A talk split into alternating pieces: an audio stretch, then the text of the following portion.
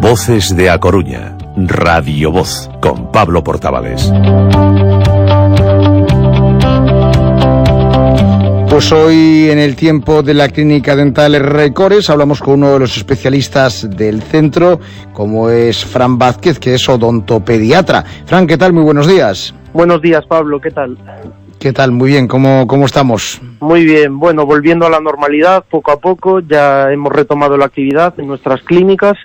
Eh, bueno, eh, como ya sabéis, eh, que ha ido Ana varias veces, yo también he ido con ella. Y nada, hoy vamos a hablar sobre ortodoncia infantil y, y, nada. Nada, nada, y vamos, y te voy con preguntas ya, directamente. directamente. Por ejemplo, ¿qué edad recomiendas para llevar a, nuestro hijo a una primera revisión de ortodoncia? Pues mira, Pablo, una buena edad que siempre le recomendamos a los padres suele ser sobre los 6-7 años, eh, que es la edad en la que ya le salen las primeras muelas definitivas y podemos empezar algún tratamiento, pues por ejemplo, para hacer una expansión del paladar, eh, ya que antes cuando solo tienen los dientes de leche, pues es demasiado pronto para empezar cualquier tratamiento de, ortopedia o de ortodoncia.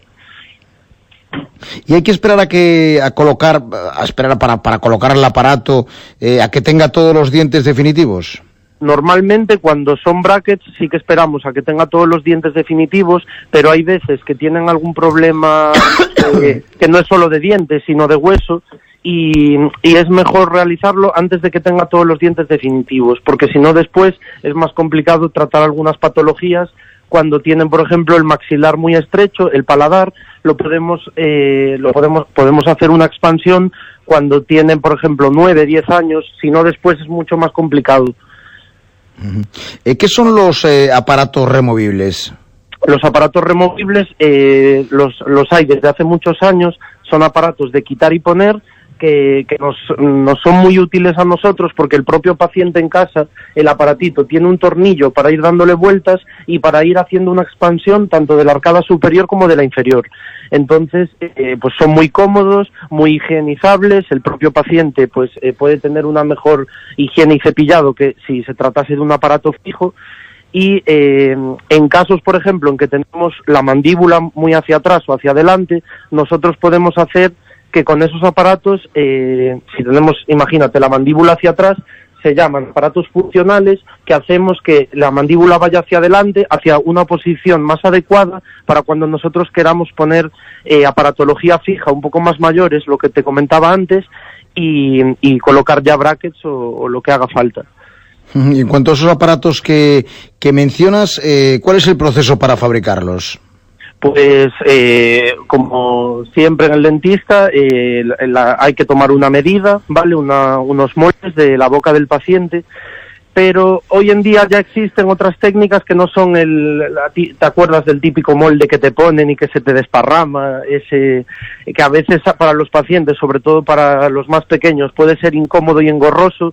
Entonces hoy en día existen eh, el escáner intraoral, que, es un aparato mm, que aparece en una pantalla, lo que vamos registrando en la boca del paciente, y eso directamente se envía al laboratorio. Entonces es más exacto y preciso, eh, el paciente lo prefiere y no se mancha con ningún tipo de material que le ponemos y, le vale igual al laboratorio para luego confeccionar ese aparato. Y es un, registro muy, muy fiel de la boca del paciente. Se, necesitan hacer radiografías antes de empezar un tratamiento de ortodoncia? Claro, antes de cualquier tratamiento de ortodoncia eh, existen unos, eh, unos registros básicos que tiene que haber antes y después del tratamiento. Ya, como me preguntas, la radiografía, sí, necesitamos una radiografía de toda la boca, una panorámica, la ortopantomografía, que se llama, una radiografía lateral del cráneo en el que nosotros vamos a ver ciertos puntos en los que nos vamos a basar para saber cómo queremos mover los dientes, eh, hacia dónde, dónde queremos colocar todo y, y, también necesitamos realizar un registro fotográfico del paciente, fotos de la boca y fotos extraorales que nos van a decir cómo es su perfil, si queremos, eh, pues eso, lo que te decía antes, eh, solamente alinear o corregir lo que es eh, la mandíbula, el maxilar, a nivel esquelético o dental. ¿Y qué hábitos eh, nos pueden hacer sospechar de que nuestro hijo muerde mal y que podría necesitar aparato? Pues, eh, por ejemplo, un hábito que es eh, que nos llega mucho a la consulta es cuando el niño se chupa mucho el dedo o cuando tiende a meter el labio entre los dientes, entonces vemos como que los dientes de arriba se van hacia adelante. Entonces, esto, si no se corrige de manera de manera temprana puede ocasionar problemas más adelante que van a ser muy difíciles de corregir solamente con ortodoncia fija. Entonces, con, con la primera fase de, de, ortodoncia que haríamos, con lo que te comentaba, con algún aparato removible o fijo, podemos hacer que, que los dientes de arriba se nos vengan más hacia atrás y luego sea mucho más sencillo realizar un tratamiento de ortodoncia cuando haya recambiado todos los dientes. Eh, eh, ¿Qué otros métodos, además de los brackets convencionales, existen en la actualidad, Fran? Bueno, hoy en día la ortodoncia ha avanzado eh, como todo en la ciencia. Entonces, pues existen, eh, aparte de los brackets metálicos de toda la vida, brackets estéticos, existen incluso alineadores invisibles que no solo valen para adultos, también los podemos utilizar en niños. Eh, los aparatos removibles que te comentaba, que funcionan muy bien, aparatos fijos, incluso cuando un niño pierde un diente de leche tempranamente, podemos colocar un mantenedor de espacio para que ese diente definitivo que aún no ha salido no, no vaya a tener problemas de, de erupcionar en esa boca. Bueno, eh, es importante, la, me imagino, la cooperación del paciente en un tratamiento de ortodoncia, ¿no? Sí, eh, desde el principio siempre lo decimos que si eh, que aparte de lo que nosotros hagamos en clínica, cambiar el arco, lo que necesitamos hacer no es solo cambiar gomas, un tratamiento de ortodoncia, necesitamos también en algún momento pues que para corregir algún diente que el paciente se coloque una goma de un bracket a otro, entonces eso lo va a tener que hacer en casa. El ortodoncista solo va a estar en la clínica y no podemos vigilarle. Si queremos que todo vaya bien, habría que seguir eh, pues eh, la, las indicaciones que le demos al paciente, sí. Uh -huh. Bueno, eh, para terminar, estamos en el tiempo de récords, sí, son las sí, 9 y 28. Te, te pregunto, una vez terminado el tratamiento de ortodoncia, ¿la posición de los dientes es permanente? Pues eh, cuando terminamos el tratamiento eh, necesitamos colocar una retención para que los dientes no se nos muevan.